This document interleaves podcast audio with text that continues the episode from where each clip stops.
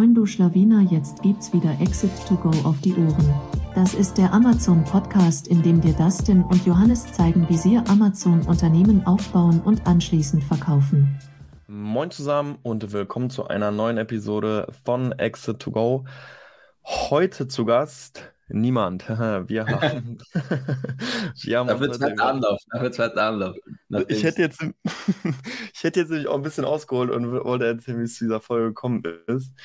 Ähm, Thema heute Businessplan. Eigentlich hättet ihr heute was anderes hören sollen. Eigentlich wollten wir äh, Geschäftsmodelle miteinander vergleichen. Amazon FBA mit Dropshipping, mit Freelancern und digitalen Infoprodukten. Die Folge war wahrscheinlich die äh, holprigste, die wir je hatten. Äh, wir haben aufgenommen, äh, angefangen aufzunehmen äh, und Richtung Ende hat es dann bei mir geklingelt. Ich musste weg und kam auch nicht mehr zurück. Johnny hat dann noch ein bisschen weiter erzählt, äh, was ist bei mir passiert. Ich wurde tatsächlich abgeschleppt. Nicht du, ähm, sondern ein Auto. Achso, ich war, also mein Auto wurde abgeschleppt, ja. Und ähm, deswegen, ich war dann kurz schnell alles da unten am Regeln. Ähm, die haben es dann zwar wieder runtergelassen. Äh, ich durfte natürlich den Start trotzdem unterstützen.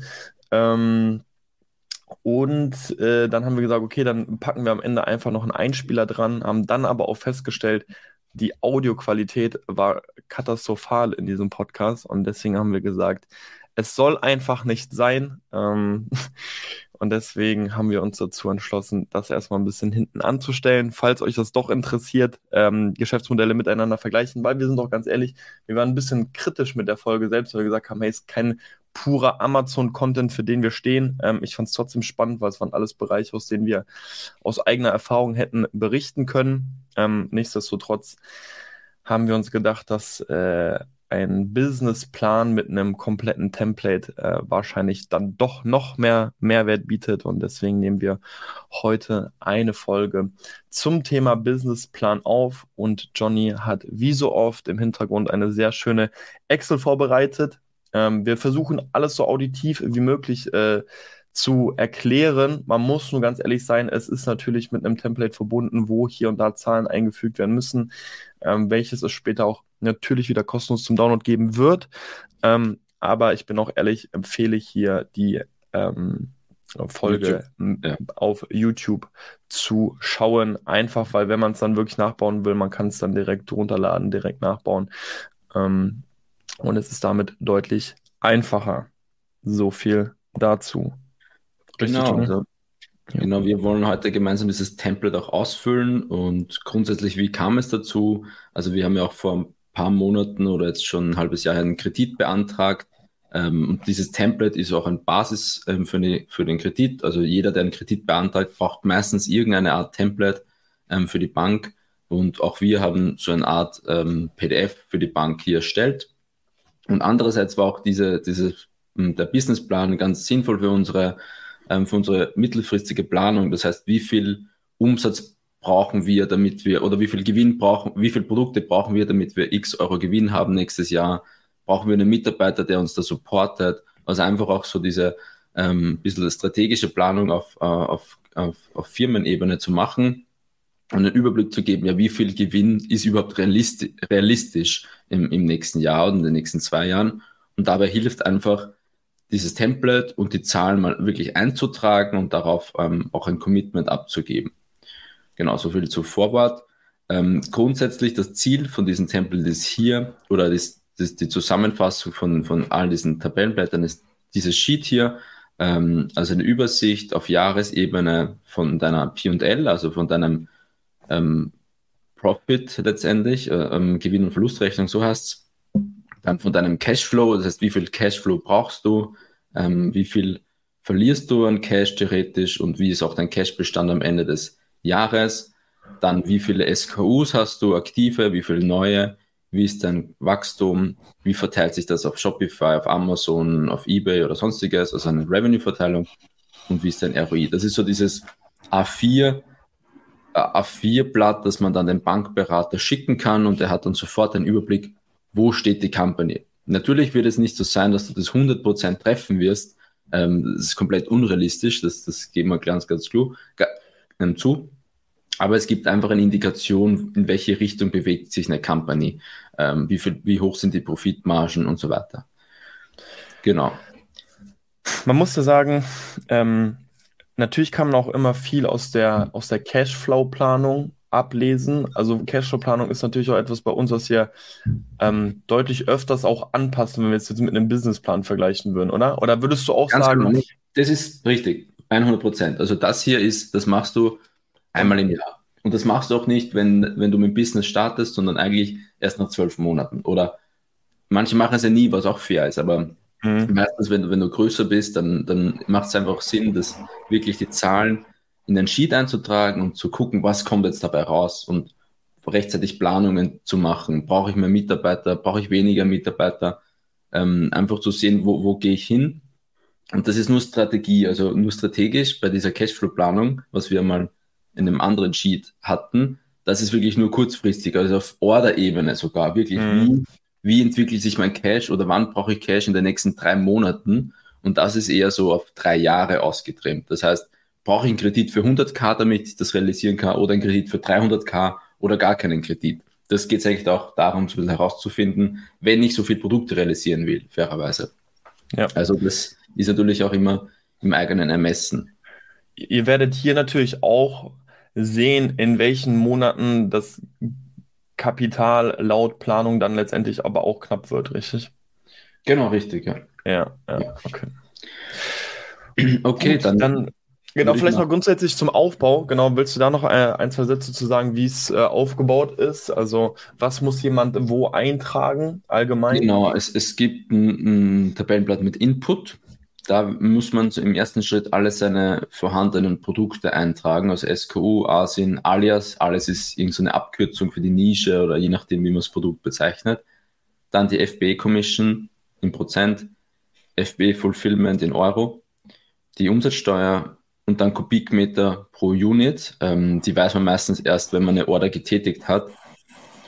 Ähm, für, für, genau, und für neue Orders. Also wir haben auch hier das ist übrigens genau ähm, auch auf unseren Zahlen, zumindest die Celebrate-Zahlen, das ist unsere, ja, aus unserer Praxis. Auch wir haben hier Produkte drinnen, wo wir noch keine genauen Zahlen haben, weil wir es einfach erst geplant haben, 2024 zu launchen. Da wissen wir noch nicht, welche Commission wird da anfallen, wie hoch sind die Kubikmeter pro Unit oder die Fulfillment Fee. Da muss man einfach eine Annahme treffen oder den Schnitt nehmen von den bisherigen. Ja, genau. Aber auch hier, je gefestigter das Portfolio, sage ich mal, ist, umso eher wisst ihr gerade auch die Commission, bin ja. ich jetzt irgendwie in den klassischen 15 Prozent oder habe ich jetzt vielleicht nur Nahrungsergänzungsmittel, dann kann ich ja auch ungefähr die FBA-Unit-Fee auch schon ähm, ausrechnen. Ähm, klar, je, je, früher man einfach ist, also je, wenn ich gerade starte, die Nische vielleicht sogar noch gar nicht feststeht, genau. dann wird es natürlich ein bisschen ähm, schwieriger, das Ganze zu prognostizieren. Ja. Genau, also wie gesagt, es ist auch einfach einen Businessplan auszufüllen, wenn man schon ein Jahr Erfahrungswerte hat oder sogar länger. Ähm, wenn es jetzt ganz am Anfang ist, ist es natürlich noch viel schwieriger, da jetzt gute Annahmen zu treffen. Ähm, deshalb würde ich es persönlich auch erst später, am Anfang macht es jetzt wenig Sinn, glaube ich. Da geht es einfach so ein bisschen Proof of Concept. Schaffe ich das Geschäftsmodell überhaupt profitabel zu bringen? Und erst später, wenn ich so diesen Schritt habe und auch mit Banken sprechen will, dann würde ich so in diese Richtung gehen. Also, das ist hier das Tabellenblatt Input, da trägt man das alles ein.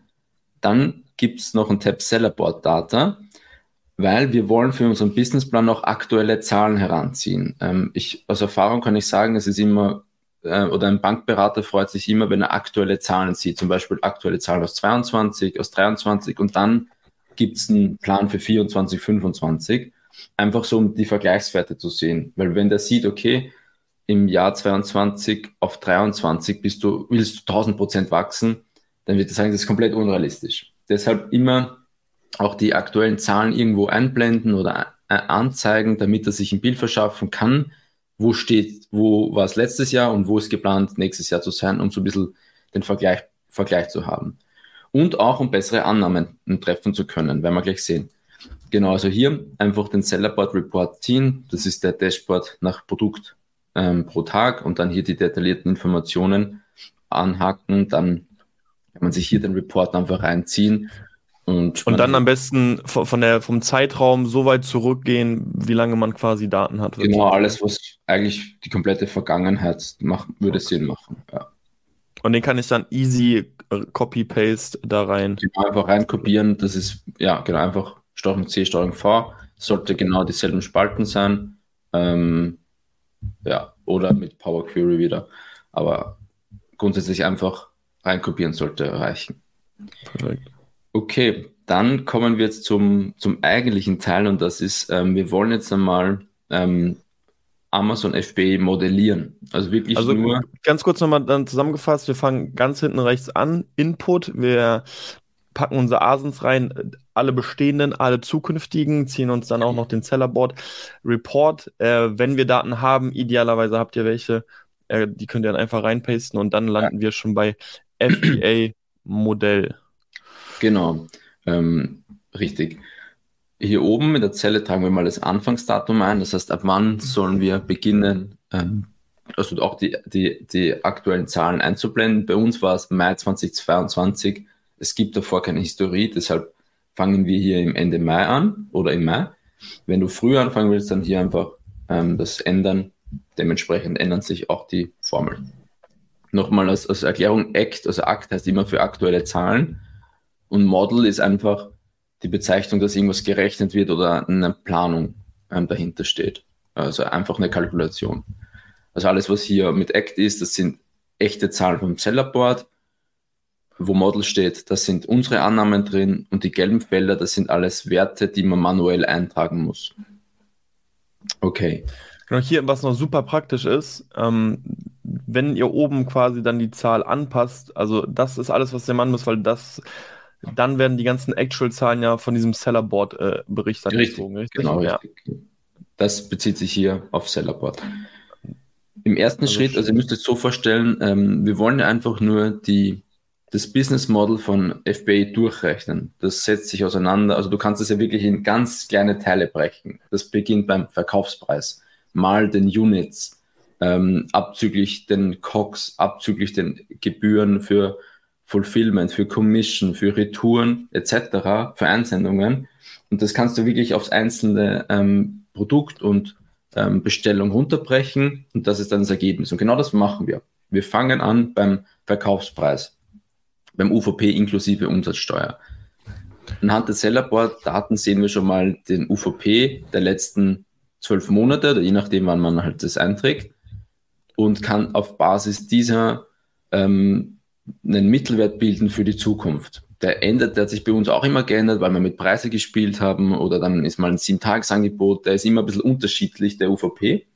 Aber für die Zukunft haben wir auch einfach so einen Durchschnitt genommen von den letzten mhm. sechs Monaten oder so und dann einfach für die Zukunft hier angenommen. Wenn du da mehr Informationen hast oder detaillierte, dann einfach ändern, aber ähm, hast, ja. Nur eine Frage, hast du das so gemacht, dass dann sozusagen der Stichtag genommen wird immer? Also der erste des Monats zum Beispiel oder wird nee, aus dem Monat der Genau, der es wird einfach die Summe aller Umsätze durch die Summe der Absätze. Ah, äh, okay. Also es ist sehr einfach da wirklich der Schnitt. Bei manchen weiß man, okay, da war vielleicht ein Ausreißer drin, da nehme ich nur das letzte Monat, aber letztendlich geht es darum, so gut wie möglich den, den, den UVP für die nächsten Jahre zu schätzen. Okay. Ähm, für neue Produkte ist es natürlich schwierig. Ähm, da kann man jetzt natürlich auch nur schätzen. Wir haben hier dann auch einfach so, so einen Schnitt genommen. Fairerweise ähm, ist der UVP ja auch nur für den, für den äh, Revenue absolut wichtig, weil wenn du vom Profit hängt ja auch von den, vom Wareneinsatz ab und der ist bei uns dann immer ein Drittel.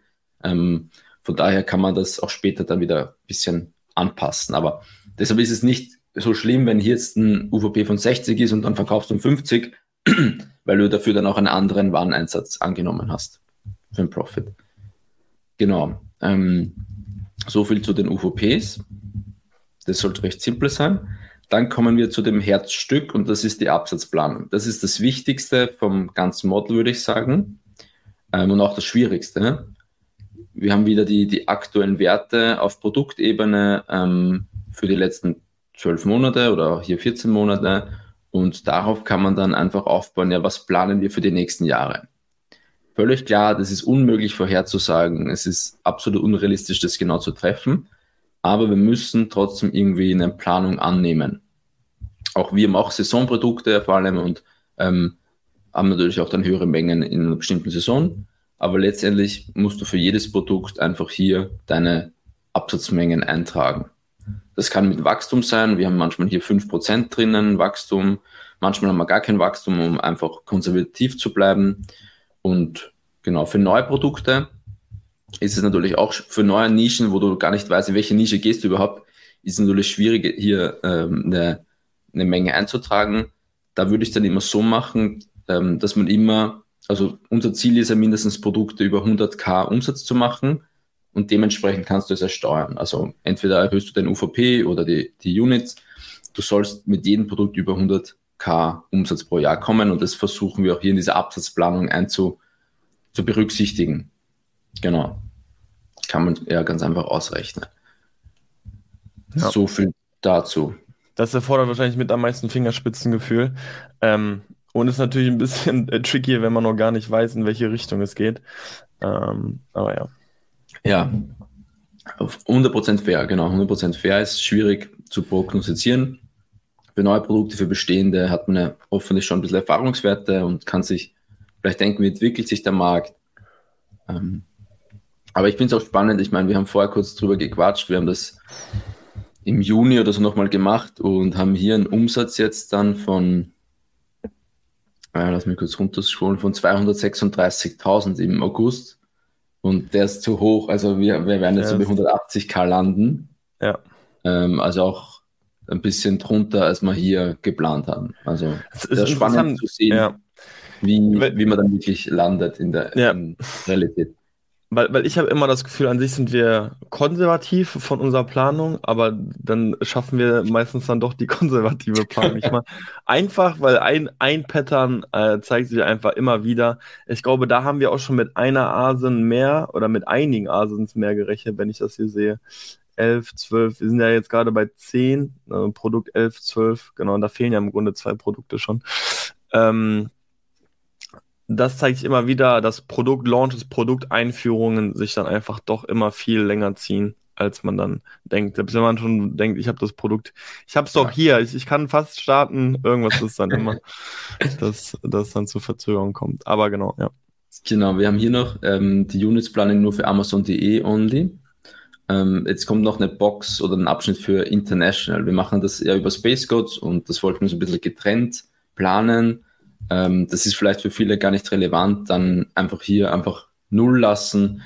Ähm, für uns war es nochmal wichtig, setzen wir uns ein Ziel für International, also für, für Space Codes, da wollen wir zum Beispiel mindestens 10% von, von Amazon.de haben. Ähm, so haben wir das dann auch modelliert. Ähm, genau, aber wenn, man, wenn das nicht relevant ist, dann einfach rausnehmen. Es kann natürlich auch spannend sein, wenn du sagst, okay, du willst jetzt, du willst nicht dieses Jahr expandieren, aber nächstes Jahr oder in zwei Jahren hast du das Ziel gesetzt, auch international zu gehen, dann kannst du hier schon so diese Werte eintragen ähm, und auch ein bisschen mit, mit Wachstum dann ähm, argumentieren beim, beim Bankberater. Kurz zum Verständnis. Alle Felder, die man ja austragen sollte, werden von uns gelb markiert.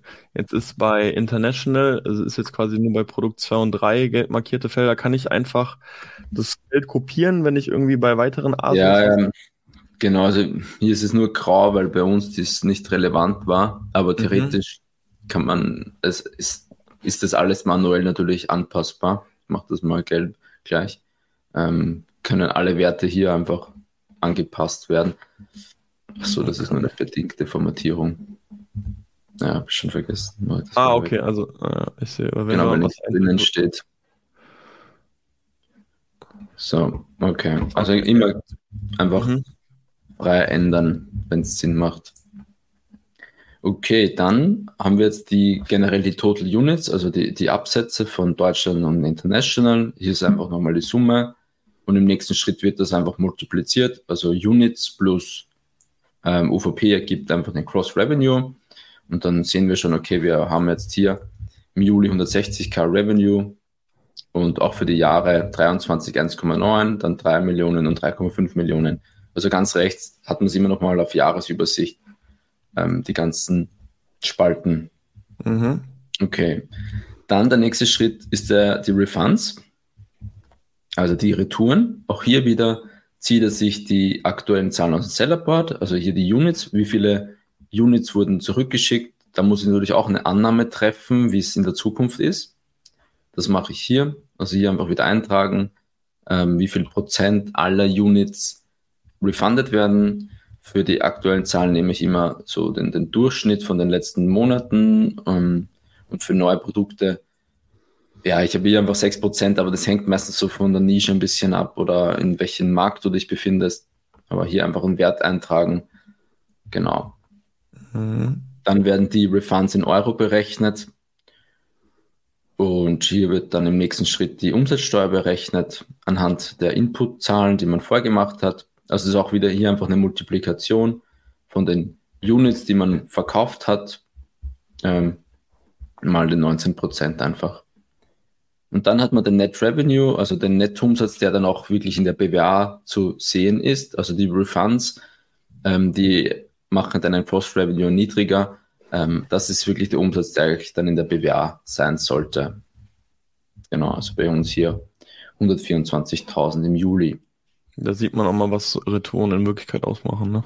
Ja, genau. Ähm, Retouren, hier mal 14k Retouren. Ne? Ah, ne, warte. 7k Retouren, ne? Okay, dann haben wir jetzt den Net Revenue. Ähm, das ist so das, ja, ich schon eine wichtig, die wichtigste Kennzahl hier. Ähm, auch hier, wie ist das, wie ist das Wachstum so? Ähm, hier 52 Prozent und dann nur noch 16 Prozent von, von 25 auf 24. Hat einfach den Grund, weil wir auch hier keine Produkte mehr eingetragen haben im Jahr 25. Aber gut, ist ja auch schon sehr weit in die Zukunft. Der nächste Schritt ist hier, ähm, Vielleicht grundsätzlich auch noch etwas. Ja. Businessplan, ähm, so eine Zahl, die ich so ein bisschen irgendwie noch aus dem Studium habe, so wurde immer gesagt, so das macht man idealerweise immer auf drei oder fünf Jahre. Wie, wie ja. stehst du grundsätzlich zu der, ja, zu der Planung? Also wie viele Jahre in die Zukunft? Also ganz ehrlich, ich finde fünf Jahre ist absolut unrealistisch. Also das ist so weit weg, das ist mhm. für mich zu unrealistisch. Wir haben es jetzt hier für zweieinhalb Jahre eigentlich ja nur, also 23 mhm. ein halbes Jahr, 24 und 25. Ähm, ich glaube, jedes Startup, was länger eine Planung macht, ist absolut unrealistisch und nicht glaubwürdig. Also fünf Jahre in die Zukunft kannst du einfach nicht planen. Wird ähm, immer schwammiger quasi. Auch wenn, wenn das eine Bank sagt, dann würde ich ganz ehrlich sagen, es wäre absolut un, ähm, unglaubwürdig, da eine Planung zu machen. Also da würde ich wirklich dazu sagen, dass es in unserem Umfeld einfach schwierig ist. Würdest du sagen, es ist noch gang und gäbe, dass wenn du jetzt ein Business, also du beantragst jetzt einen Kredit, KfW, Förderkredit ja. oder so, ist ja ein Klassiker. Haben wir nie fünf Jahre gemacht, fairerweise, waren immer drei. Die, und die haben dann auch nie nach mehreren ja. Jahren, also da waren die ja. mit drei Jahren völlig bedient. Okay, ja. Also, ja. Okay. Ich glaube, nur bei, bei größeren Firmen schon der Fall. Also wenn du ein Konzern bist oder so, dann natürlich, du hast eine ganz andere Historie, du hast vielleicht zehn Jahre Historie. Mhm. Ähm, natürlich kannst du dann länger planen, aber wenn es die Firma erst ein Jahr gibt und dann du planst für fünf Jahre, ich, ich halte es irgendwie nicht für ähm, realistisch. Ja. Okay, also wir haben jetzt den Net Revenue. Der nächste Schritt ist die COX beziehungsweise der Bezugspreis beziehungsweise der Warenverbrauch. Auch da kann ich wieder die Sellerboard-Zahlen als aktuelle hm, Basis nehmen. Wichtig ist, wenn der der Bezugspreis muss natürlich im Sellerboard gepflegt sein, dass ich das herausziehen kann. Und genau, nehme einfach den letzten Wert eigentlich für, für hier, ähm, für, für die Planung. Ich habe bei manchen Produkten noch so eine Art Effizienzerhöhung eingebaut, wenn wir zum Beispiel jetzt ein Agel nehmen oder mehr Produkte kaufen, dann sage ich, okay, ich nehme einfach an, mhm. wir sparen uns 5% und der, der Preis wird sich um 5% reduzieren vom, von den ja. Cox. Das ist natürlich auch nur eine Annahme, aber du musst in deiner Company irgendwie Effizienzen einplanen, sei es in der Logistik, sei es in Bestellmengen, sei es in anderen Prozessen. Ähm, das macht auf jeden Fall Sinn, ab, ab und zu hier irgendwo eine Effizienz einzuplanen bei manchen Produkten. Ja hier, wenn, wenn jetzt jemand nur so grob weiß, was für ein Produkt er will, kennt den VK, dann so als genau. Richter irgendwas zwischen einem Drittel und einem Viertel, irgendwo was? Ja, genau, genau. Das ist ja, das ist der Punkt, was wir vorher hatten. Wir haben oben, also hier unten die letzten drei Produkte oder so, das sind Produkte, wo wir keine Ahnung haben, welche Nische, welcher Markt, welcher Verkaufspreis. Mhm. Und dementsprechend haben wir beim UVP ja quasi so ein Fantasie-UVP oder Mittelwert eingetragen. Und von diesen Fantasie-UVP würde ich einfach durch 3,5 oder mhm, ähm, okay. das ist bei uns so, ich glaube, 60 Prozent Cross-Profit. Also einfach den EK so, so ein bisschen den Ziel-EK äh, modellieren. Also du kannst, wenn du um 60 Euro verkaufst, dann kannst der EK nicht 30 Euro sein zum Beispiel. Das ist ja. unrealistisch. Das sollte sich deshalb immer bei den aktuellen Margen bewegen. Ähm, das ist jetzt bei uns durch 3,5, also der Multi Multiplier hier, EK, VK Multiplier ist bei uns so bei 3 ähm, oder 3,2 so ein bisschen. Und darauf würde ich aufbauen. Also das Verhältnis zwischen VK und EK ähm, sollte dann einfach bei 3 liegen zum Beispiel ähm, oder 3,5. Ähm, das würde ich dann hier auch so eintragen. Dann hast du immer dieselbe Marge quasi bei, mhm. also die Gross-Profit-Marge ist dann gleich. Genau. Ja, dadurch haben wir schon den Warenverbrauch, also einfach nur die, die abgesetzte Menge mal den COX multipliziert. Dann ergibt sich der Cross Profit. Der Cross Profit ist einfach die, die, der Nettoumsatz minus den Warenverbrauch. Und die Cross Profit Marge, das ist eine super wichtige Kennzahl im, im E-Commerce, aber auch generell in, in anderen Bereichen, sollte natürlich so hoch wie möglich sein. Ähm, ich glaube, alles, was unter 60 Prozent ist, und das ist bei uns auch der Fall, ist ähm, auch sehr kritisch. Richtig gute Companies haben zwischen, ja, über 80 ist brutal. Ich glaube, über 90 Prozent haben nur Tech-Companies, manche. Aber sollte sich eigentlich so zwischen 65 und 80 Prozent bewegen, je nach Markt, je nach Segment und so weiter. Ähm, bei uns auch relativ niedrig, fairerweise. Ja. Weil wir so viel ins Produkt investieren. Eben. Ja. Okay. So, jetzt kommen wir zu den Fulfillment Fees. Also wir haben jetzt die, die Ware, auch was bei den Cox vielleicht noch wichtig, da ist ja auch Logistik, ähm, Zoll, da ist alles schon drinnen, also das beachten, ähm, das ist dort alles schon drinnen bei dem Bezugspreis. So, dann kommen wir jetzt zu den Amazon Fees und das teilt sich ja, wie, wie wir alle wissen, mehrere Bereiche auf. Wir haben mal die Amazon FB Fulfillment Fee, also das fürs Pick and Pack, für den, ja, fürs Fulfillment einfach. Auch da kann man wieder die aktuellen Zahlen von, von ähm, Sellerport nehmen als, als Basis.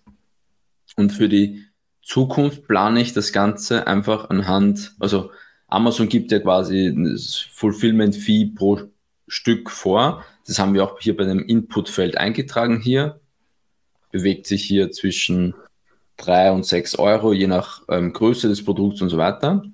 Ähm, einfach die Werte eintragen, und dann wird das hier einfach multipliziert, also mit der Menge, die wir voreingetragen haben, multipliziert mit dieser ähm, Fulfillment Fee, ergibt dann die Fulfillment Fee auf, auf Produktebene und dann dementsprechend auf Gesamtebene.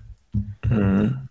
So, ich habe hier auch noch eine Art Increase eingebaut. Also Amazon erhöht ja auch jedes Jahr die Gebühren. Ähm, und wenn man es wirklich ganz realistisch bauen will, dann muss man es auch für nächstes Jahr irgendwas einplanen.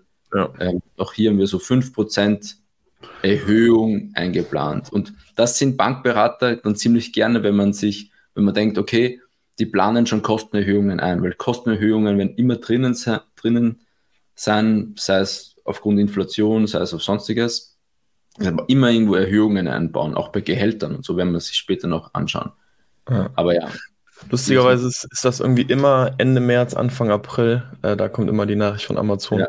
dass äh, Gebühren ähm, angehoben, angehoben werden. Genau. Ja, ich glaube auch nächstes Jahr dann wieder. Okay. Also hier einfach dann ist wieder eigentlich nur eine Formel. Hier müsste man eigentlich nichts mehr eintragen, außer man, man will diese Erhöhung noch drinnen haben. Deshalb ist es hier gelb markiert. So, dann bei den Sales Commission. Also das heißt, man würde jetzt dann ab da mit äh, 5%, also 1,05. Ist ja. Einfach, ja, das ist einfach nur das Zeichen, dass hier was manuell passiert ist. Ah, okay, verstehe. Aber man könnte es sogar noch eintragen. Ja. Ähm, kannst es auch wegmachen. Das ist so ein bisschen dann eigenes, eigenes Ding. Dann der nächste Schritt ist die Sales Commission. Ähm, auch recht simpel. Einfach den Cross Revenue ähm, beziehungsweise die, die ähm, ja, den UVP eigentlich mal, mal 15 Prozent oder mal der Commission, die man hier eingetragen hat hier, ähm, wird ganz normal multipliziert. Und auch hier habe ich eigentlich eine Erhöhung drin, aber eigentlich, das wird eigentlich nie erhöht, oder? Die Commission. Also, die 15% sind bei einigen Kategorien seit geraumer Zeit da und es wurden, glaube ich, noch, nee, es wurden noch nie die 15% Marke überschritten. Es ist einfach ja. so, dass es natürlich einzelne Kategorien gibt und wo wir ja zum Beispiel auch einige Produkte drin haben, ist ja Baumarkt, wo früher die Commission bei 12% lag, ich glaube, letztes Jahr oder vielleicht sogar schon vor zwei Jahren, ich glaube, letztes Jahr auf 13% angehoben wurde. Mhm. Das heißt, ich kann mir vorstellen, dass einzelne Kategorien nach und nach anziehen sozusagen. Und dass wir irgendwann vielleicht wirklich alle bei 15% landen. Äh, es gibt natürlich noch so Ausnahmen wie, wie Small and Light und sowas. Da wird es auch nochmal ein bisschen anders berechnet. Oder der Verkaufspreis ist unter 8 Euro in einigen Kategorien dann auch nochmal ein bisschen anders. Ähm, aber overall äh, ist 15% das schon der Schnitt. Ja. Mhm. Okay. Auf jeden Fall auch hier ist wieder so ein bisschen eine Erhöhung drinnen. Mhm. Dann kommen wir zum Tacos und das ist ja so ein Bereich, den man ein bisschen manuell beeinflussen kann. Ähm, wir haben hier wieder die aktuellen Zahlen aus dem Sellerboard von den letzten Monaten und darauf basierend wollen wir einfach eine Annahme für die Zukunft treffen. Das kann ein Schnitt sein, das kann wirklich ein Ziel sein. Wir wollen 10% Tacos haben oder 5% oder einfach anhand der Vergangenheit. Bei uns ist es für neue Produkte meistens so 5%. Für manche ist es mehr, für manche, wir haben hier nur 1%, das ist so ein, ein Saisonprodukt das hängt halt wirklich sehr von deiner Nische ab. Ja. Ähm, genau, aber letztendlich einfach eine realistische Annahme treffen, ähm, damit du die Werbekosten auch berechnen kannst. Genau, also dann haben wir die Advertising- oder PPC-Kosten in Euro, einfach Tacos mal den Cross-Revenue müsste das sein, wenn ich es richtig Erinnerung habe. Ja, genau, Cross-Revenue. Dann kommen wir jetzt zum zum Storage, also auch die Lager, Lagergebühren haben wir grob modelliert. Da muss man fairerweise sagen, das macht jetzt, es am Anfang macht es nicht viel aus, aber wenn man wirklich schon mehr Stock hat, dann sind die Lagergebühren schon einige tausend Euro pro Monat. Also bei uns ist es der Fall, dass die Lagergebühren schon in, in die tausende Euro gehen. Und dementsprechend macht es auch Sinn, vielleicht da ein bisschen darüber Gedanken zu machen, wie viel man bei Amazon lagern will oder nicht. Letztendlich ist ähm, die FBA Storage ganz simpel berechnet. Einfach die Stück, die auf Lager sind bei Amazon, mal, ähm, mal diese Kubikmeter pro Unit, beziehungsweise mal 30,60 Euro. Also Amazon, glaube ich, damals, wie ich geguckt habe, waren die Fee 30,60 Euro pro Kubikmeter pro Monat. Ist das bei Amazon? Man muss natürlich fairerweise sagen, die, die switchen immer, ne? Es gibt quasi eine Wintersaison. Ja, genau. Es gibt Richtig, das so genau habe ich nicht gemacht. Ich glaube, ich habe hier einfach die teure genommen. Genau, wollte gerade sagen, das sieht mir nach der teuren aus, wobei man ja. ist ja äh, fair enough, dann ist man ja im Grunde etwas konservativer aufgestellt. Die Wintersaison ja. wird teuer sein, genau.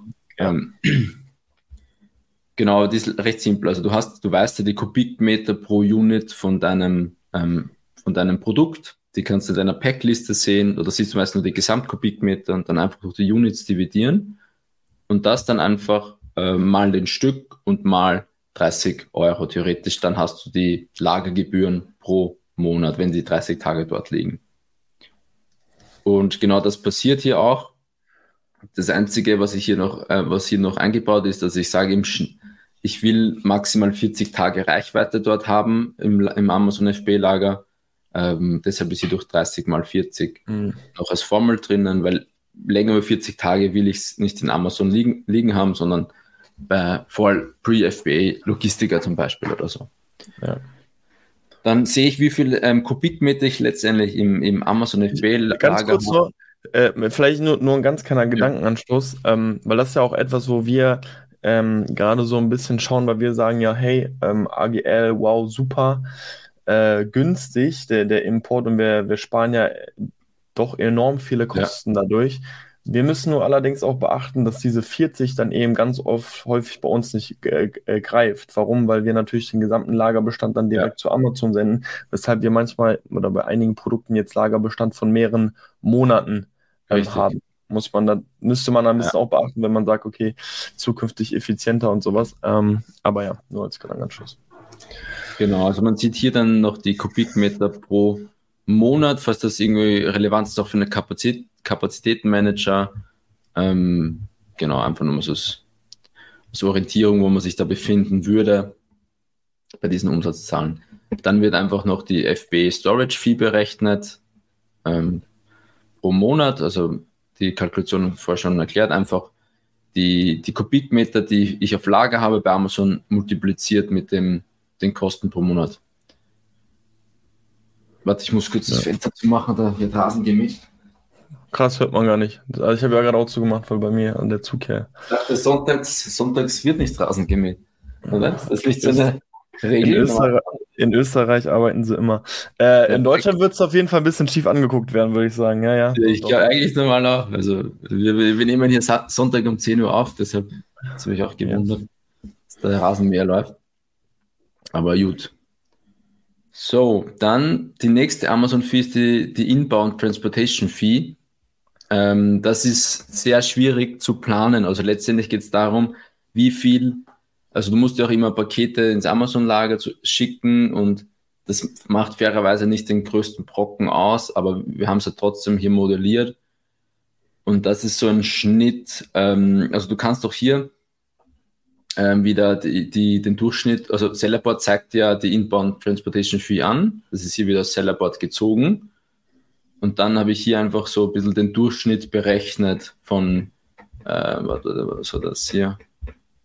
Von den, genau wie vielen Mengen ähm, habe ich abgesetzt durch die Inbound Transportation Fee. Dann kommst du auf, auf so eine Zahl und die habe ich dann einfach fortgesetzt. Aber das ist fairerweise ähm, einfach nur ein Indikator, in welche Richtung es gehen kann von den Transportation Fee, weil das einfach schwierig zu sagen oder zu modellieren ist, wann sendest du was ein.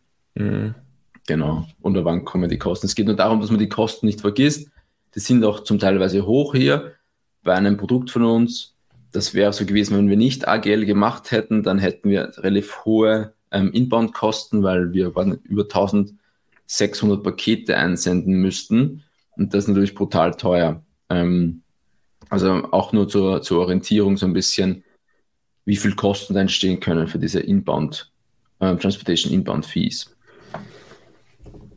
Okay, so, dann sind wir auch schon fast am Ende und zwar kommen jetzt noch die, die Retouren, die nicht, die wir vernichten müssen oder die wir nicht mehr verkaufen können. Ähm, da habe ich leider keine aktuellen Zahlen aus Sellerboard oder das immer schwierig. Also letztlich geht es darum, wenn ich eine Retoure bekomme, dann kann ich ja die Retoure wiederverwenden oder vielleicht nicht und wie hoch ist das Verhältnis dazwischen. Ähm, in unserem Fall ist es jetzt hier 50-50 Prozent, also 50 Prozent muss ich wegwerfen und 50 Prozent kann ich wiederverwenden. Ähm, das, genau, da muss man ein bisschen Erfahrungswerte sammeln ähm, und dann eine Annahme treffen. Die anderen 50 Prozent muss ich abschreiben. Das heißt, die, die, die Ware letztendlich, die muss ich vernichten ähm, oder wegschmeißen und auch ja noch Gebühren dafür zahlen. Das ist hier nochmal modelliert, dass ich sage, hey, der Bezugspreis mal 50 Prozent von den Retouren, ähm, ja, mal den Units. Kommt auch ein bisschen was zusammen. Genau, und dann haben wir eigentlich schon den FB Profit. Ähm, also hier einfach die, die, die, die, die Differenz zwischen den ganzen Posten, den wir jetzt gehabt haben, von, von, von den ganzen Gebühren, COX, Umsatz und so weiter, haben wir dann den FBA Profit, sehe den Profit auf Produktebene. Und das müsste dann auch relativ nah am Profit im Sellerboard sein, oder? Ja, das sollte, also weil wir auch die aktuellen Zahlen haben, ist das der, der, äh, der, der genau der, der Wert in Sellerboard theoretisch. Bei Sellerboard weiß ich noch nicht, ob der vom Bruttoumsatz das immer berechnet. Netto wird ähm, schon. Ach so, nee, du, nee. Ich glaube, denn zum Beispiel, ich, ich ziehe immer die Refunds ab ähm, vom, vom, vom Revenue, das macht ähm, Sellerboard nicht. Ähm, das kommt dann bei Erstattungskosten rein. Mhm. ich ziehe es immer vom Revenue ab und weil es auch so in der BWA ist, dass man es besser mhm. vergleichen kann. Aber ja, das, so unser, das waren unsere Margen die letzten Monate. Ähm, also hier immer so knapp unter 20 Prozent wir haben ja auch als Ziel so eigentlich so diese 20 Prozent oder 18,5 Prozent und genau, hier in den Monaten August, September etwas besser, da wir da ein Saisonprodukt haben. Aber ansonsten bewegt sich das eher so zwischen 16, 17, 18, 19 Prozent. Mhm. Ähm, genau. Schauen wir mal auf Jahresebene hier. Ja, konstant 20 Prozent hier über die, über die nächsten Jahre, genau. Das ist auch so ein Ziel, so, du, also du, du kannst dir auch ein Ziel setzen und die Margen so bauen, dass du unbedingt 20 Prozent erreichen willst. Also, ähm, wenn jetzt hier immer 5 Prozent stehen würde, dann wäre das Model eigentlich nicht, dann würde das Geschäftsmodell nicht funktionieren. Dann musst du irgendwas ändern, ähm, weniger Tacos oder weniger Bezugs, also weniger Cox oder sonstiges. Ähm, das sollte schon hier mindestens immer unter 15 Prozent, glaube ich, wäre schon zu wenig. Also mindestens, ja, eigentlich größer gleich 15 einfach, würde ich schon ja. sagen. Genau, da haben wir auch ein paar, also man sieht hier auch ein paar Produkte, die 0% Marge haben. Hier das Produkt 7 oder 7%, 1%. Da haben wir tatsächlich auch keine Verbesserungen oder so eingeplant damals. Also das bleibt, das ist eigentlich nur ein Revenue-Bringer, mhm. ähm, aber kein Pro Profit-Bringer. Genau. Dann, jo, ROI ist, dann sieht man auch nochmal grob den ROI, der ist bei uns ähm, so zwischen ja, 53 Prozent so im Schnitt. Einfach aufgrund der hohen, um, ähm, aufgrund des hohen Wareneinsatzes. Okay, dann haben wir eigentlich das ganze FBA-Model durch. Also wir haben jetzt unser, den, den wichtigsten Part einmal durch. Wie viel Gewinn entsteht durch Amazon FBA, wenn wir diese Absätze erreichen und auch unter den genannten Gebühren. Mhm. Das heißt, ich mache das Tab dann immer grün, das ist erledigt. Ah, okay, Jetzt, smart. Mhm. genau, und, und bei uns ist es so, wir haben ja auch immer über, über Shop gesprochen und über D2C und so weiter. Jetzt haben wir auch noch einen, einen Part mit, mit dem Shop drinnen hier. Das ist genau gleich aufgebaut vom Prinzip. Ganz kurz, rein theoretisch hätte ich jetzt auch mit D2C anfangen können. Ne? Also ist jetzt nicht. Ja, ja, ja, ja, klar, klar. Ja, Aber es ist für die meisten. Ist FBA, ja. Es ist vom Prinzip genau gleich aufgebaut. Keine Sorge, das werden wir jetzt nicht durchgehen. Es ist genau gleich aufgebaut. Ähm, nur die, die Werbekosten sind halt logischerweise hier ein bisschen höher, vermute ich mal. Und man hat andere Fees halt einfach ein bisschen. Aber letztendlich ist es genau gleich aufgebaut. Und ja, wenn es nicht relevant ist, dann hier einfach überall die Units rauslöschen und auf Null setzen. Dann ist, kommt dabei auch nichts raus. Also würde ich auch mal auf erledigt sagen. Okay, Jetzt haben wir schon ähm, zwei Dinge erledigt. Das ist Topplan, also die Umsatzplanung ist erledigt. Vielleicht für alle, die das noch spannend finden, oder ich finde es dann immer ganz cool, auf Produktebene zu sehen, wo steht welches Produkt zu welchem Jahr. Da gibt es nochmal eine Übersicht im Produktanalysis-Tab, zu sehen, wie viel Umsatz macht das Produkt eigentlich im, im Jahr 23, 24, 25 und da war ja, wie gesagt, unser Benchmark mindestens 100k Umsatz. Ansonsten macht es einfach gar keinen Sinn, das Produkt überhaupt zu launchen. Mhm. Und das ist hier nochmal so dieser Check, ähm, ob da alles über 100k ist. Hier gibt es ein Produkt, das unter 100k ist. Ja, das läuft halt mit, aber für neue Produkte gibt es eigentlich keine Hast du vielleicht noch eine Anmerkung für die, die sich fragen, hey, wie mache ich das eigentlich, wenn ich äh, Variantenprodukte habe? Wir haben bei uns alle ASINs, ähm, also auch SKU, äh, Child sozusagen einzeln immer aufgelistet. Ne? Also vielleicht, wenn sich da, jemand fragt, ey, was ist, wenn ich jetzt hier ein Produkt mit drei, vier Varianten habe, ich würde es, also nach unserem Modell wird es sozusagen äh, immer einzeln aufgelistet. Genau, ja, Weil, immer einzeln. Eigentlich auf SKU-Ebene, nicht. Auf SKU-Ebene, genau. SKU-Ebene, es steht zwar hier ASIN, weil Sellerboard sich als ASIN zieht, aber wenn du zum Beispiel Shopify oder so hast, ähm, ich würde es immer auf SKU-Ebene machen. Ja. Oder wenn du jetzt wirklich 100 Produkte hast, dann musst du es wahrscheinlich eh anders machen, ein bisschen gruppieren. Fair enough, ja. Dann wird es wirklich interessant. Das auf 100 Produkte wäre schon Anfall. Ja. In unserem Fall bis 30 Produkte, würde ich sagen, kann man das schon so machen. Ja. Genau. Ähm, dann sehen wir hier nochmal in dieser Produktübersicht, ja, wie viel, ähm, wie, wie, wie organisch wachsen die Produkte. Wir haben eigentlich extrem schlechtes organisches Wachstum eingeplant. Die wachsen 3%, 5%, ähm, weil wir auch immer in diese Nischen reingehen, die auch nicht extrem wachsen, fairerweise. Mhm. Ähm, dafür einfach durch neue Produkte einfach wachsen wollen und müssen. Und da sieht man hier auch nochmal, wie organisch die Produkte jeweils wachsen und wie auch die, also ich fand dann spannend, wie hoch die Konzentration ist, das heißt, wie viel Umsatz oder wie viel Prozent macht ein Produkt aus im Jahresumsatz. Bei uns ist das extrem krass. Da macht ein Produkt 45 Prozent aus im Jahr 23. also komplett konzentriert. Das wird, also diese, diese ähm, Farben hier ist, das ist 22, 23 und 24 und hier ist wieder hier immer ausbalancierter zwischen der Risikodiversifikation von den Produkten. Dass man das auch nochmal sieht, weil wenn du jetzt hier so einen Peak hättest, wo es einfach nur hochgeht, würde bedeuten, dass nur ein Produkt für alles verantwortlich ist. Dann könnte man sich auch eine Strategie überlegen, wie man das ein bisschen risikoneutraler gestaltet. Aber so haben wir auch ein bisschen geplant, dass eben die, das Risiko sich verstreut auf mehrere Produkte. Ja. Enough, je, je, mehr man am Anfang steht, umso höher wird natürlich die Konzentration sein. Also ganz logisch. Genau. Hier nochmal die neuen Produktesübersicht, wie viele SKUs geplant sind. Ähm, 25 war ja nur ein Produkt. Ja, ist halt, haben wir jetzt einfach mal so drinnen. Okay, dann, weil wir schon sehen, wir haben 45 Minuten, wir werden es ein bisschen jetzt zügiger machen. Ähm, mhm.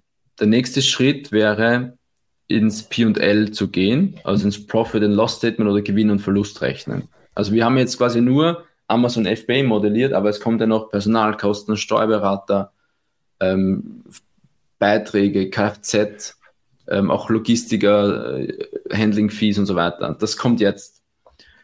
Also in, im, P&L-Model haben wir wieder hier mal die FBA-Übersicht, die Amazon FBA-Übersicht, wie viel Profit daraus kommt. Auf Monatsebene es sind genau dieselben Werte, die wir vorher eingetragen haben. Dann haben wir nochmal Shopify, und dann kommen wir jetzt zu den wahren Kosten, die in der GmbH entstehen.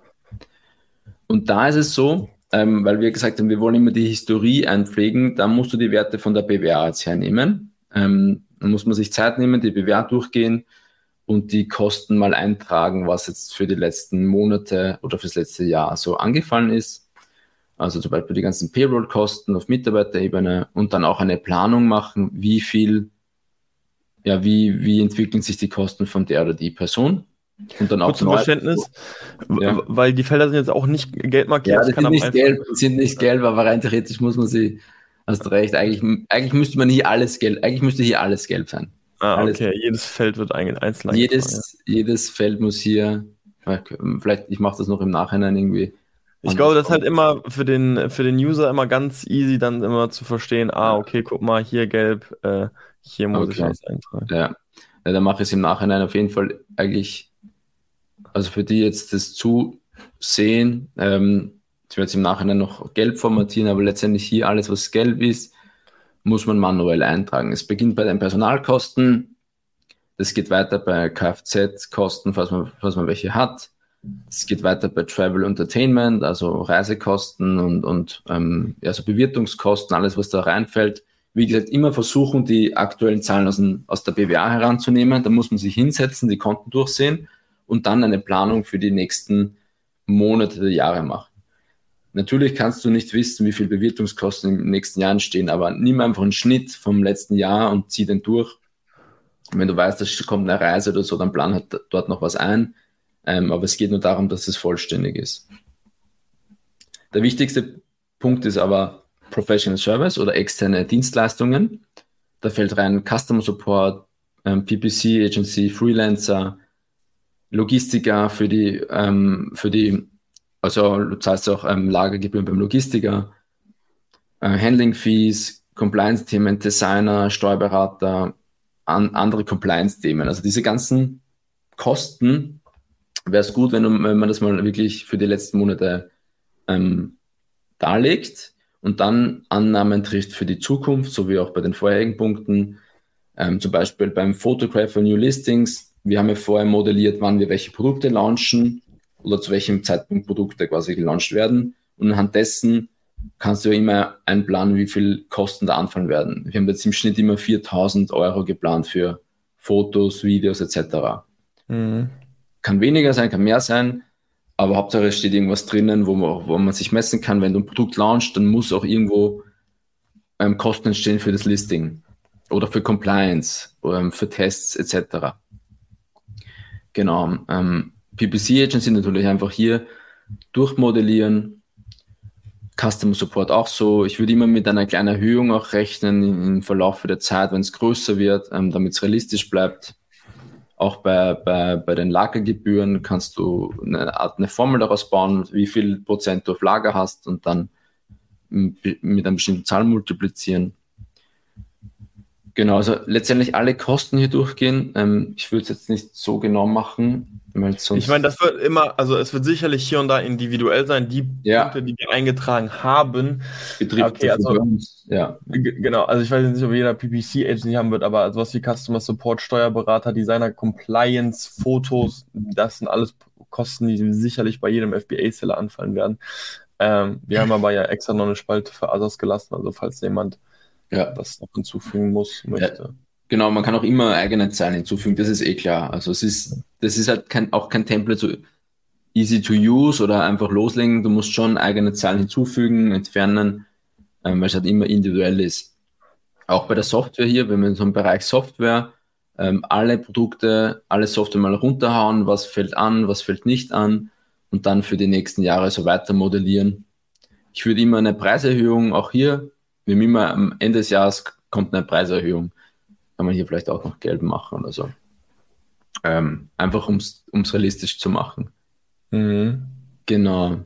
Ähm, also Software, dann haben wir noch ADA, da sind ähm, Muster drin, Währungsumrechnung, Fortbildungskosten, Zeittelefon, das ist so Kleinkram so ein bisschen. Einfach wirklich die Werte aus der BWA nehmen und dann für die Zukunft irgendwas eintragen, was realistisch ist und dann wäre es das auch dazu. Genau, dann haben wir das EBTA, also Ergebnis vor Zinsen, vor Steuern, vor Abschreibung. Also so ein bisschen das operative Ergebnis, sagt man. Das ist nochmal die Summe von, von dem Ergebnis für Amazon FBA, Shopify und die ganzen GmbH-Kosten. Das ist eigentlich jetzt so das spannende Teil auch. Wie viel Gewinn vor Steuern und so weiter macht die GmbH ähm, ja, in den nächsten Jahren basierend auf den Annahmen? Da haben wir hier zum Beispiel 86.000 in 23, 24, 139.000, hier 245.000. Das ist eine Marge von 6 bis 9 Prozent. Das ist eigentlich super gering, fairerweise. Ähm, ja, ist eigentlich relativ gering. Gut, ist ja nun mal. Ähm, dann gibt es hier noch so ein bisschen Rolling, Three Months EBITDA. Das bedeutet einfach nur die, die, der Schnitt der letzten drei Monate, der Schnitt der letzten sechs und letzten zwölf Monate ähm, weil, weil auch bei uns immer das so ein bisschen Saison ähm, ist, damit man einen Überblick hat ähm, über einen längeren Zeitraum. Sind wir auch hier gleich durch. Wir haben hier noch die Abschreibung, falls Abschreibungen gibt für Anlagevermögen, dann Zinsen, falls man welche hat. Und ähm, dann kommen noch die Steuern. Ähm, wer sitzt in Deutschland? Von daher grob 30 Prozent. So, man kann es ganz genau berechnen, indem man äh, Gewerbesteuer und sowas nochmal aufsplittet, je nach ähm, Land oder je nach Gemeinde. Im Schnitt ist es 30 Prozent. Und auch hier nochmal einfach die Steuern modelliert vom Gewinn vor Steuern. Genau. Dann hätten wir das. Jetzt kommt unten nochmal so ein bisschen, also wir wollen ja auch so ein bisschen Exit machen in, in den nächsten Jahren und da ist ja auch spannend, wann so ein, so ein bisschen Exit machen. das, jetzt kommt eigentlich der spannendste Teil eigentlich fairerweise, so, also fand ich zumindest. Der Plan dazu ist ja da, auch vielleicht herauszufinden, wann ist der perfekte Zeitpunkt zu verkaufen. Wo ist der höchste, die, die höchste Valuation? Fairerweise der, der, Markt ist immer ein wichtiger Faktor. Die Multipliers ändern sich ja von Jahr, werden besser, werden schlechter. Das heißt, du kannst es eh nie wissen, aber es gibt so einen Indikator. Und zwar, wir haben jetzt eine komplette Planung gemacht für Amazon FBA und für die Company. Dadurch können wir grob den SDI ähm, berechnen. Also der SDI ist das Sellers Discretionary Earnings, also die Earnings, die wirklich den neuen Käufer zur Verfügung stehen. Das ist der Amazon Profit, der Shopify Profit, vermutlich, abzüglich Customer Support und diese Kosten, die halt in Verbindung mit dieser Marke stehen. So muss ich denken, welche Kosten entstehen mit dieser Marke? Ähm, oder Damit Gewinn sie operativ weiterläuft quasi. Ne? Genau, wenn sie operativ weiterläuft. Mhm. Da zieht man zum Beispiel oder ähm, meistens die, die Geschäftsführergehälter ab, ähm, weil die meistens über, überhöht sind und dadurch ein bisschen verfälschen. Genau, aber du kannst so grob den SDI berechnen. Und der STI, LTM, ist immer Last 12 Months, also das ist immer so die Basis für die Bewertung. Der STI der letzten zwölf Monate ist die Basis für, dein, für deine Bewertung. Und dann gibt es einen Multiplier, der ist sehr individuell, fairerweise, der hängt ab vom Markt. Ich, wir haben ihn hier mit drei einfach angenommen, der kann niedrig sein, höher sein, ähm, ist nun mal so. Ähm, und jetzt können wir einfach die, Multi, die Bewertung berechnen, wie sich das so entwickelt. Hier ist noch so ein Chart, wie sich die Bewertung ähm, der nächsten Jahre entwickelt. Ähm, also der, die, die Bewertung geht mal runter, die geht mal hoch, weil es ja auch aufgrund der Saisonprodukte oder es sein kann, dass, dass du gerade einen, einen, starken SD hast der letzten zwölf Months, aber auch vielleicht ein bisschen wieder runtergeht. Man, man bekommt dann so ein Gefühl, ja, wie lange brauche ich denn eigentlich wirklich, bis ich 1,4 Millionen oder 1,5 Millionen wert bin? Ähm, das wäre hier laut diesem Modell erst Ende 2025 circa. Wie gesagt, es ist nur ein Modell, heißt nicht die Realität, aber es gibt ein Gefühl, wie lange man braucht, um man wirklich über eine Million wert zu sein. Das wäre hier im Jahr im August 24 theoretisch. Genau. Ähm, für ein STI von 333.000. Also um 330.000 Gewinn zu machen in den letzten zwölf Monaten, dann hätte man ungefähr diesen eine Million Bewertung. Genau, und dann gibt, wie gesagt, es ist einfach nur so ein Indikator, wo stehe ich das nächste Jahr, wenn ich wirklich einen Exit machen will. Ähm, was kann ich vielleicht besser machen, auch bis dahin mehr Produkte launchen oder ähm, mehr Fokus auf die, auf die bisherigen oder was auch immer. Ja. Okay, dann haben wir das PL eigentlich erledigt. Mache ich grün. Und wie gesagt, das spiegelt sich dann alles hier, das geht alles hier in die Summary rüber. Also das Ergebnis hier, dieses Net Income hier, das ist dasselbe wie hier in der PL, ähm, ganz rechts hier auf, auf Jahresübersicht. Das hier. So, wir haben noch zwei Bereiche, dann sind wir auch durch. Und zwar ähm, das Inventory Model ähm, oder beziehungsweise das Cashflow Model. Wir, es, wär, es ist für uns, für uns ist es auch immer ein bisschen spannend, brauchen wir nächstes Jahr noch einen Kredit, brauchen wir keinen Kredit, wenn ja, wie viel, wenn wir diese Produkte launchen wollen. Ähm, und dafür gibt's, dafür musst du das Inventory ein bisschen planen. Ähm, wie viel Inventory, wann machst du welche Anzahlungen etc.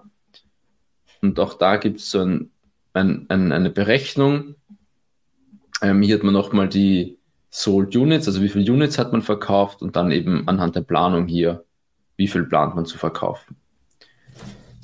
Jetzt geht es darum, die Orders grob zu planen. Ähm, also wann, wirst, wann wirst du eine Order machen für dieses Produkt?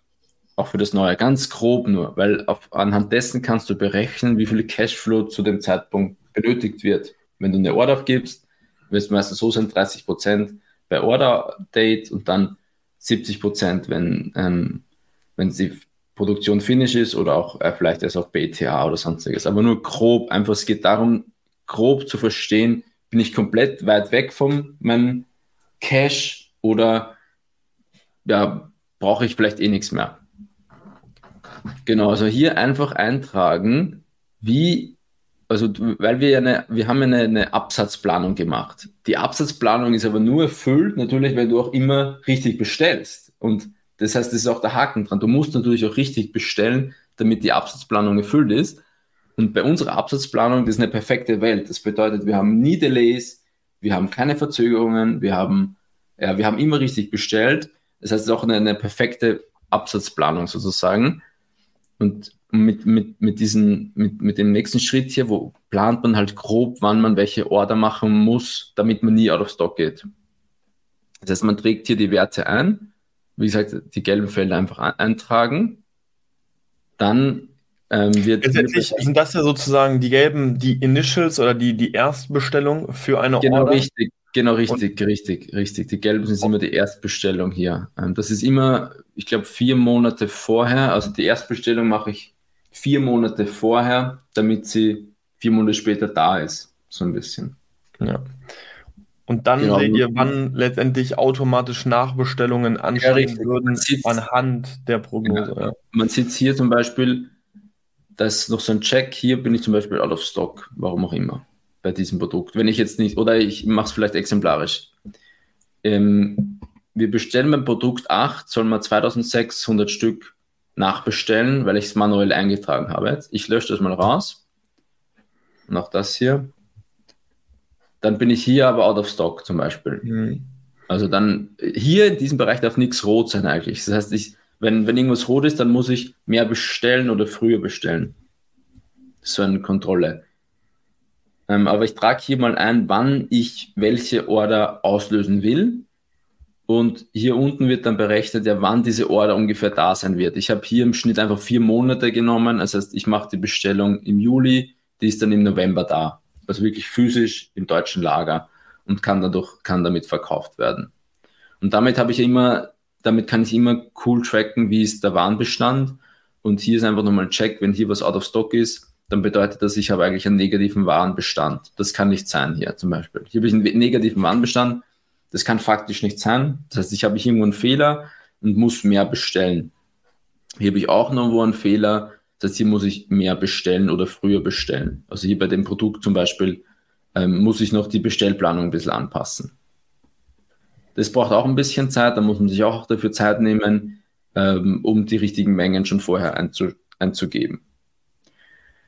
Und dann ähm, sehe ich auch, ob ich theoretisch einen Überbestand habe oder nicht. Ich kann so ein bisschen Überbestandsplanung machen. Ähm, und zwar wird hier einfach berechnet, wie lange, wie, wie viel Lead-Time ich hier im Lager habe. Ähm, also wenn meine Lead-Time vier Monate ist, dann sollte eigentlich nur in Best Case ein, ein, ein, einmal diese Reichweite ähm, auf Lager sein und nie drei oder so oder vier. Außer bei Saisonalitäten, da hast du dann kurzfristig eine höhere ähm, Reichweite auf Lager, aber ansonsten soll es immer bei 1 sein. Und überall, wo rot ist, hier zum Beispiel, sollte man sich auch nochmal anschauen, hey, da habe ich vielleicht ein bisschen zu viel, zu viel bestellt jetzt oder zu viel eingetragen. Und bei grün ist eigentlich immer gut, das zwischen 0 und 1. Wobei 0 eigentlich auch schlecht ist, weil du dann ein bisschen zu wenig eingekauft hast.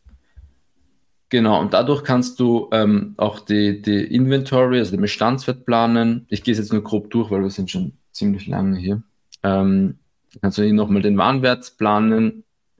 Und jetzt kommt eigentlich das Wichtigste, die, die, die, die Zahlungen planen. Und zwar, mache ich die Notizen weg, du kannst ja planen, wenn du, wenn du eine Bestellung aufgibst, wenn du, wenn du die Bestellung aufgibst, dann wird zum Beispiel hier 30 Prozent fällig vom Cox. Also wir haben auch die Cox vorher eingegeben. Ähm, kannst du Cox mal Total Payments Necessary mal 30 Prozent, dann weißt du, okay, so viel Deposit Payment musst du im Juli 23 machen und so viel im November 24 zum Beispiel. Das wird da fällig, wenn anhand dieser Bestellung, die wir eingetragen haben. Dasselbe auch mit Deposit Payments. Und dann weiß ich eigentlich schon, wie viel Zahlungen ähm, für Ware fällig werden in den jeweiligen Monaten und kann dadurch einfach abschätzen, ob ich das überhaupt packen kann ähm, anhand der aktuellen Bestellplanung. Zum Beispiel hier die, die Zahlungen, die ich machen muss im, im Juni 24 nach diesem Modell, wären 324.000. Das ist super krass, super viel für die, im Verhältnis zum, zu den anderen Zahlungen. Das heißt, ich muss hier wahrscheinlich irgendwie was aufnehmen oder jemand muss mir was leihen oder Fremdfinanzierung machen oder sonstiges. Und das ist immer nur ein Indikator, okay, hey, es, es schaut eigentlich immer gut aus, überall, aber ich muss im Juni irgendwas ein bisschen Puffer planen oder mhm. was aufnehmen. Das ist so ein bisschen das Ziel von dieser Übung, zu sehen, wann, wann wird es wirklich böse vielleicht auch. Das zeigt auch, also ist ja kein Zufall, dass das so bei uns ist, einfach aufgrund von saisonalen Produkten, aber das zeigt auch nochmal, dass saisonale Produkte eine ganz andere Herangehensweise bedürfen, wenn es eben um, auch um die Cashflow-Planung geht, weil ihr einfach initial immer viel mehr bestellen müsst und letztendlich dann lange auch einfach wieder nicht. Deswegen, gerade bei saisonalen Produkten hat man halt diese Peaks und danach wird es eben genau. auch deutlich niedriger dann auch immer. Ne? Genau, richtig. Mhm. So, dann, das ist eigentlich das Inventory Model. Also wir haben jetzt quasi so ein bisschen als, als Ergebnis die, die notwendigen Cashflow-Zahlungen für die, für die, für die COX, für die Waren und auch grob den, und dadurch auch die Bestellungen, die groben Bestellungen, die notwendig sind, damit ich diese Absatzplanung überhaupt erreichen kann. Jetzt kommt das Cashflow Model, also wie viel, wie, wie viel Cashflow brauche ich da? Ich, wie viel Cashflow brauche ich dann letztendlich oder auch ähm, wie viel Cash habe ich dann am Konto vom Ende des Jahres. Das setzt sich auseinander aus den Einzahlungen von Amazon FBA, also wie viel bekomme ich durch Amazon FBA, wie viel durch Shopify. Ich habe hier noch ADA, falls man irgendwelche anderen Zahlungen bekommt von ähm, Beratungsdienstleistungen oder sonstiges. Dann Auszahlungen, das ist Personal, das ist ähm, die externen Dienstleistungen, Kfz, Travel, das sind eigentlich alle Posten, die wir hier vorher eingetragen haben. Das müssen wir natürlich auch bezahlen und dementsprechend wird es hier abgezogen. Der größte Faktor wird aber sein, die, die Warenzahlungen und das wird hier, hier eben aus dem Inventory Model genommen, was wir vorher gebaut haben und dadurch wissen wir jetzt grob, wie viel Cash haben wir jetzt wirklich gemacht und wie viel auch verloren theoretisch, wenn wir Zahlungen gemacht haben. Und dementsprechend kann ich dann ähm, hier unten, also hier gibt es der Financing Cashflow und hier trage ich ein, wenn ich einen Kredit bekomme oder Tilgungen leisten muss. Und je nachdem, ähm, also jetzt kann ich mich so ein bisschen spielen, brauche ich einen Kredit oder brauche ich nicht. Ich mache hier ein paar Zahlen nochmal weg, weil hier unten sieht man nochmal den Cash-Bestand am Ende des Monats von, von anhand der aktuellen Planung. Und jetzt werden wir hier theoretisch im, im März 2024 hätten wir negativen Bestand, äh, negativen Cash-Bestand, kann natürlich nicht oder darf natürlich nicht sein. Das heißt, wir werden hier irgendwas brauchen, eine Fremdfinanzierung oder sonstiges. Family and Friends mit 130.000. Ja. Bitte? Family and Friends mit 130.000. Family and Friends, die Oma muss her. Oma muss her. nee, also, es ist einfach nur ein, ein wie sagt man, leer, ein Blocker. Da kannst du natürlich eintragen, was du willst. Ja. Es geht nur darum zu, zu verstehen, okay, hier, ich brauche irgendwas im, im März 2024, da werden ein paar Zahlungen fällig, die kann ich mit dem aktuellen Einnahmen nicht abdecken. Ähm, entweder kürze ich irgendwelche Personalien oder sonstiges oder ich muss eben was aufnehmen. Genau, und dann verschwindet hier auch das Rote und wird, ähm, wird schwarz und hier müsste ich dann theoretisch nochmal was aufnehmen. Wie gesagt, das ist ja auch nur so ein Model mit, mit Testzahlen ähm, zum Teil. Dementsprechend muss man sich halt hier dann auch die, das Financing, ähm, die Finanzierungen rechtzeitig einplanen, wo was benötigt wird. Und natürlich auch immer die Tilgungen dann berücksichtigen. Also mhm. hier die 180k, die zahle ich dann hier zurück mit Zinsen von 10%. Dann hätte ich hier einen negativen Cashflow wieder.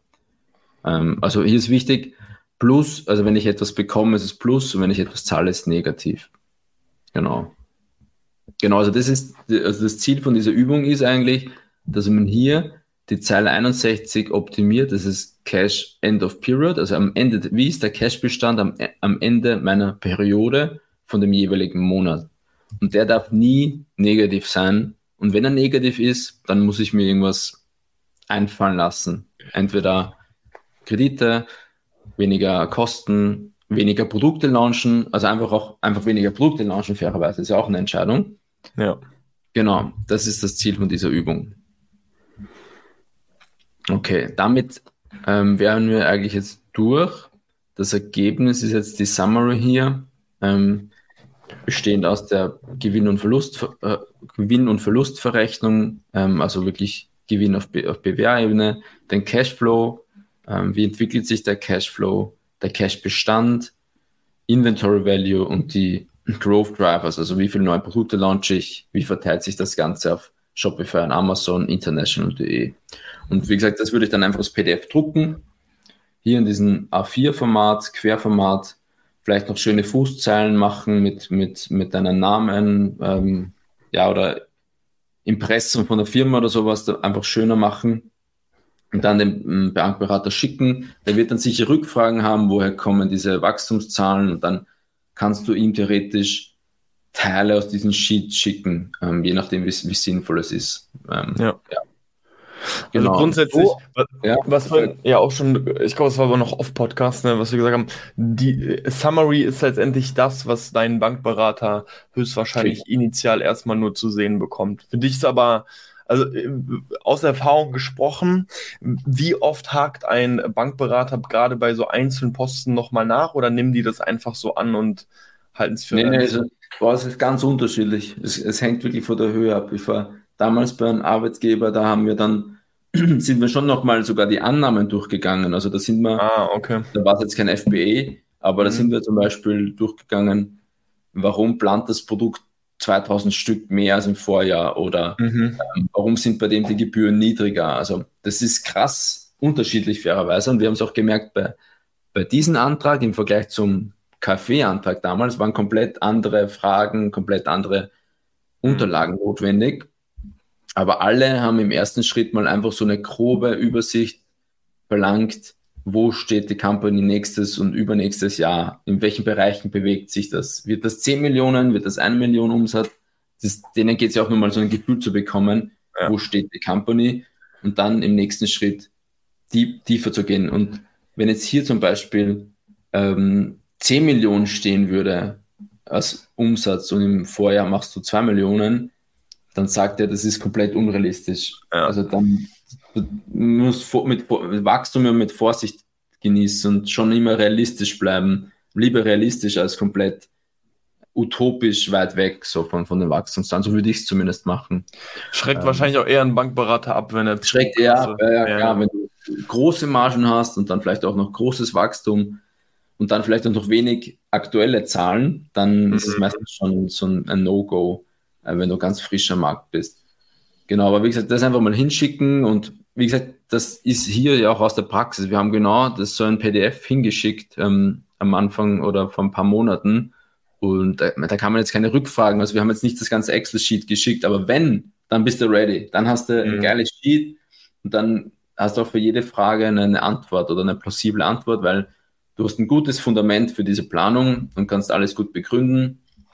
Und ich glaube, es macht einen guten Eindruck. Ähm, wenn du, wenn du wirklich Gedanken machst. Es dauert auch Zeit, du brauchst sicher einen halben Tag, bis du das Ganze ausgefüllt hast. Nein, schreck die Leute nicht ab, Johnny. Zwei ja, Stunden, dann seid ihr durch, Leute. Zwei Stunden. Realität, Realität. es braucht einfach Zeit. Ich meine, wenn du, wenn du Business planen willst, dann muss man sich auch die Zeit nehmen. Ich glaube, es schafft auch vielleicht ein bisschen hm, entweder Ruhe, weil man weiß, okay, mhm. es geht sich alles aus, oder ich habe so ein bisschen Sicherheit, wo es hingeht. Ähm, Genau. Aber ja, wie gesagt, wir stellen das so zur Verfügung. Ich habe auch zu Dustin gesagt, das ist jetzt nicht so ein Easy-to-Use-Template, wo ich einfach losstarten kann, sondern es ist sehr individuell. Ich muss hier überall was anpassen auf eigene ähm, speziellen Themen, ähm, BWA-Themen auch. Ähm, aber ich, es gibt so ein bisschen eine, eine Vorlage, einen Anker, würde ich mal sagen, glaube ich, für viele da draußen, die das jetzt noch nie im Detail so gemacht haben. Also ich, ich glaube durchaus, dass das ein extrem krasser Mehrwert ist. Wir versuchen das ja so einfach wie möglich zu gestalten. Ich habe ja hier und da mal nach so YouTube-Videos geschaut, die sind halt, die ganzen Businesspläne sind halt noch allgemeiner. Ne? Also man genau, muss das ist richtig. Für, richtig. Für das ist, nur, ist das schon richtig. wirklich extremst praktisch, weil wir wirklich auf operativer Ebene die ganzen Kosten betrachten, wie FBA und, und Arcos, wenn man nach allgemeinen Business-Templates suchen wird, ja. dann wird man sowas einfach nicht finden. Dann äh, gibt es noch mehr Individualitäten, die berücksichtigt werden müssen. Deswegen bin ich der festen Überzeugung, dieses Template für einen FBA-Seller, wenn er weiß, ich will in sechs, sieben, acht Monaten vielleicht meinen ersten kleinen Bankkredit beantragen, ja. kannst du sicher sein, da wird sowas vonnöten sein und man kann sich auch immer ein bisschen Zeit nehmen, gerade an so einem Sonntag, wenn einfach mal ein bisschen Zeit einfach da ist und man operativ jetzt nichts irgendwie krass abarbeiten muss, kann man sich da super die Zeit für nehmen und das peu à peu einfach mal abarbeiten.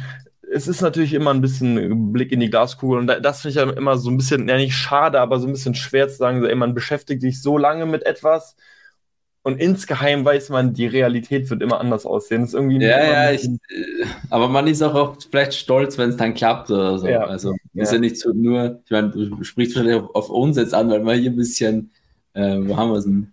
Ein bisschen. Ja, ich glaube, ich habe aber noch nie irgendwie einen Businessplan gesehen, der, also entweder bist du krass, nee. krass, deutlich krasser oder halt schlechter, aber du wirst halt selten irgendwie einfach das Ding so treffen. Aber es gibt mal eine, eine Richtung an, ähm, in, die, in die du losläufst und dann gibt es dir zumindest die Leitplanken. Ähm, ich meine, ich finde es auch schon gut, äh, Learnings daraus zu ziehen, wenn man den Businessplan dann macht und ein Jahr später drauf guckt ähm, und wirklich nochmal vergleicht, wo steht man jetzt und was hat man damals geplant. Das kann natürlich ja. besser sein oder schlecht, aber du, du kannst zumindest auch Learnings daraus ziehen fürs nächste Mal. wo planst du anders oder pessimistischer oder sonst. Ich glaube, es ist, du hast immer einen Lerneffekt, wenn du wirklich daraus, wenn du willst, dann hast du immer einen Lerneffekt daraus. Mhm. Ähm, vor allem, wenn du jetzt als junger Unternehmer irgendwie so startest, Businessplan wirst du immer schreiben müssen, egal bei welcher Company. Wenn du mit Krediten oder ja. mit Investitionen arbeiten willst, dann schadet es, schadet es nie, so ein bisschen damit sich zu beschäftigen. Ähm, genau, also von daher, wenn da, wenn da jetzt auch noch was unklar ist oder so, dann ähm, haut uns gerne an. Ich, ich helfe da gerne, springe auf einen Call, dann können wir auch noch gemeinsam so ein bisschen durchgehen. Jetzt nicht im Detail wie heute, aber vom Prinzip ähm, freue ich mich da gerne, wenn wir da auch helfen können, for free natürlich. Ähm, einfach Community. Ähm, genau. Sweet. Dann würde ich sagen, sind wir durch. Etwas über eine Stunde. Ein, wie ich finde, durchaus sehr wichtiges Thema und jeder FBA-Seller, der irgendwann mit Fremdkapital, gut, man muss wirklich zugeben, wenn ihr jetzt mit Warenfinanzierern arbeitet, dann werden diese höchstwahrscheinlich nicht nach so einem Business nicht, ja. Aber ähm, es tut gut, sowas zu haben, gerade wenn man wirklich mit Banken arbeitet, werdet ihr es sowieso brauchen. Deswegen, äh, das Template gibt es wie immer äh, in der Beschreibung kostenlos zum Download. Vorher brauchen wir nur eure E-Mail-Adresse. Haha. Und ähm, ja, dann würde ich sagen, haben wir es, oder? Ich denke schon, ja, guter Punkt. Für Warenfinanzierung braucht man das nicht, nur für Banken oder für andere externen Investoren. Und ja, zur Kredit, wir werden noch eine eigene Kreditfolge machen. Ähm, wir haben jetzt ja unseren Kredit quasi durch, schon abgesegnet, unterzeichnet. Da wird dann noch eine eigene Folge kommen, was wir hingeschickt haben, ja, und so weiter. Da werden wir noch ein bisschen detaillierter drüber sprechen. Aber jetzt ein Teil ist damit erledigt, und zwar der Businessplan. Und wir hoffen, ihr wart bis zum Ende dran. Es ist eine lange Folge. Wir hoffen dennoch, es hat ein bisschen Mehrwert gebracht. Es hat auf jeden Fall Mehrwert gebracht, Leute. Also lass mal schön äh, Daumen nach oben hier. genau. Okay. okay. Lass mal Leute. starten, oder? Hier. Ja, so ein äh, guter Start in Sonntag auf jeden Fall. Ja. Also, äh, wir sagen vielen, vielen lieben Dank fürs Zuhören. Ähm, Template gibt es in der Beschreibung und ich sage bis zum nächsten Mal. Ciao, ciao. Bis dahin, ciao, ciao.